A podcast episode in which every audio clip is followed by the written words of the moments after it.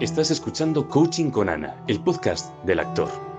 Un espacio donde encontrarás herramientas que te permitirán vivir de lo que amas, sin morir en el intento. Luces, cámara, toma acción.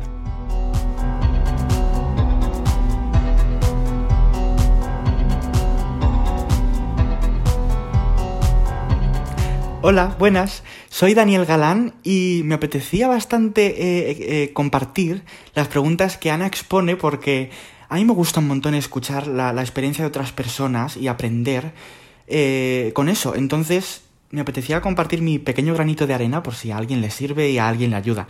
Así que aquí está la primera pregunta, una anécdota graciosa, divertida, pochornosa.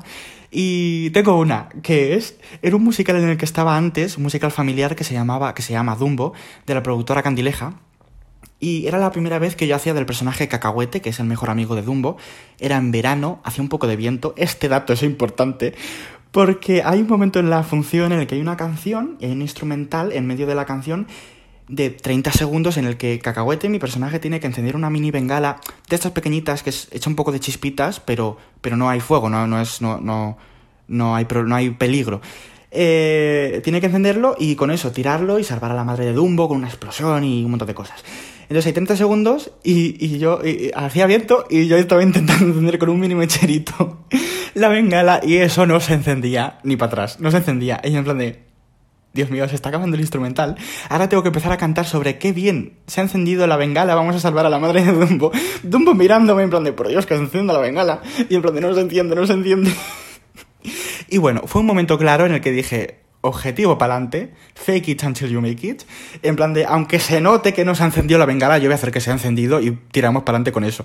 Entonces, fue, o sea, claro, luego tienes que estar como que dos minutos cantando con la bengala en la mano, supuestamente encendida, y tirarla. Entonces yo como que utilicé mi imaginación de esto, se ha encendido público, estad conmigo, por favor apoyadme, y lo tiré. Luego salí y ya dije al director, Jesús, lo siento mucho, pero es que no sé cómo se enciende esto. Y, dije, necesito un ensayo para encender una bengala.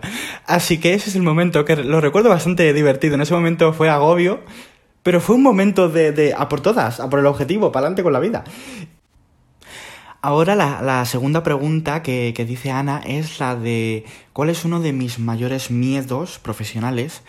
Eh, bueno, yo soy actor de teatro musical, entonces uno de mis mayores miedos, que ha estado toda mi vida, porque a mí me ha gustado cantar toda la vida, pero que se agravó cuando eh, me cogieron en mi primer musical de gran formato, que es en el que estoy ahora, que es el médico el musical, eh, es el miedo a perder la voz, que creo que de una forma u otra es un miedo que muchos de los cantantes tenemos, estilo miedo a tener una lesión, a hacerte daño, ese tipo de cosas, eh, pues a mí se me agravó muchísimo y, fue algo que, que, a día de hoy sigo sufriendo, pero no sufriendo, sino sigo aprendiendo de ello y sigo trabajando en ello pero eh, quiero expresarlo con un ejemplo.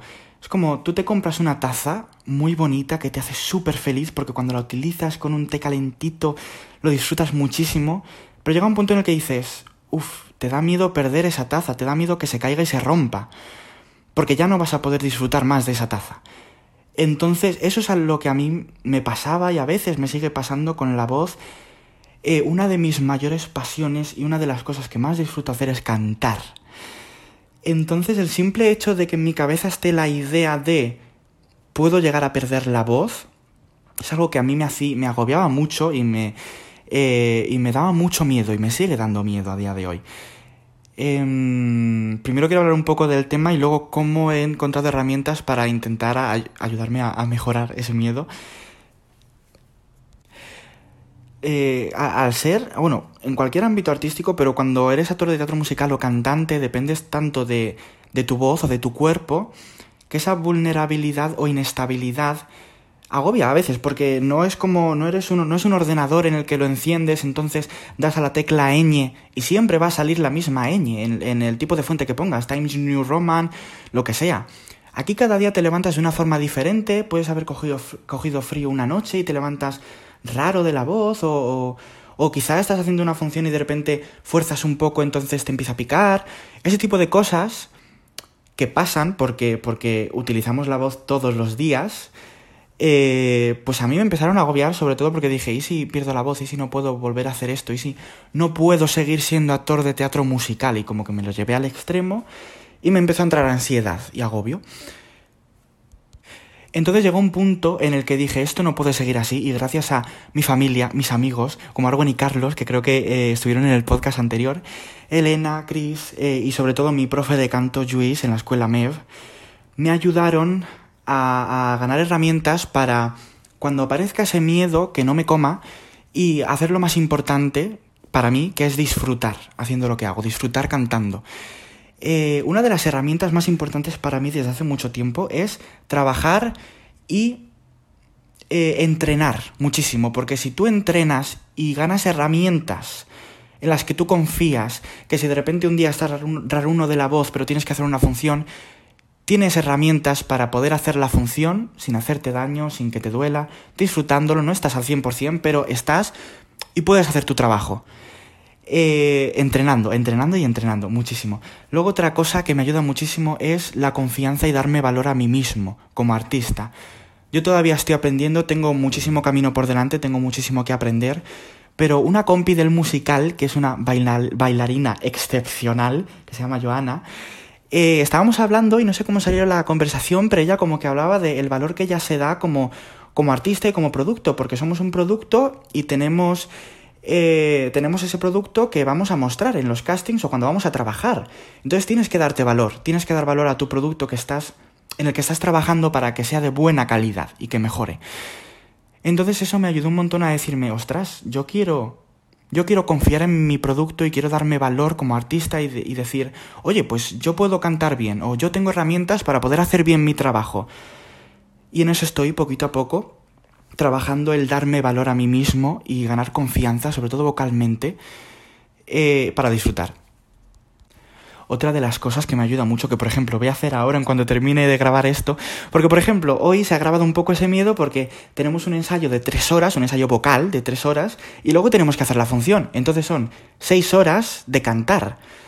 Y eso a mí me puede llegar a agobiar. Entonces, una de las cosas que me ayuda es hacer afirmaciones positivas, tanto escritas como habladas, de mi voz es fuerte, yo puedo con esto, mi voz es resistente y ese tipo de cosas que te pueden ayudar a modificar los pensamientos negativos que puedas tener en tu cabeza y cambiarlos y transformarlos en pensamientos positivos. Bueno, espero que todo lo que he dicho, pues quizá alguien se siente identificado o a alguien le pueda ayudar. Y, bueno, ahora los retos artísticos. Eh, yo soy una persona que le cuesta mucho hacer deporte. Entonces un reto que tengo es eh, tomarme más en serio mi alimentación, de comer bien. No comer sano, ni comer eh, estrictamente esto, sino comer bien y saludable y hacer deporte para estar activo y sobre todo para ponerme en forma porque sí que tengo en mente un musical en Madrid en el que me encantaría estar pero hace falta tener muy buena forma física. Entonces estoy en ello, es un reto que tengo puesto. Y otro reto, a mí me encanta componer y me gusta mucho eh, compartir a través de, de las canciones que pueda componer. Entonces estoy componiendo una serie de canciones que me gustaría que en el futuro se transformaran en un musical. Así que con eso estoy. Y bueno, muchísimas gracias por escucharlo. Espero que os ayude y bueno, gracias. ¿Te ha venido alguien a la mente mientras escuchabas este episodio? Compártelo.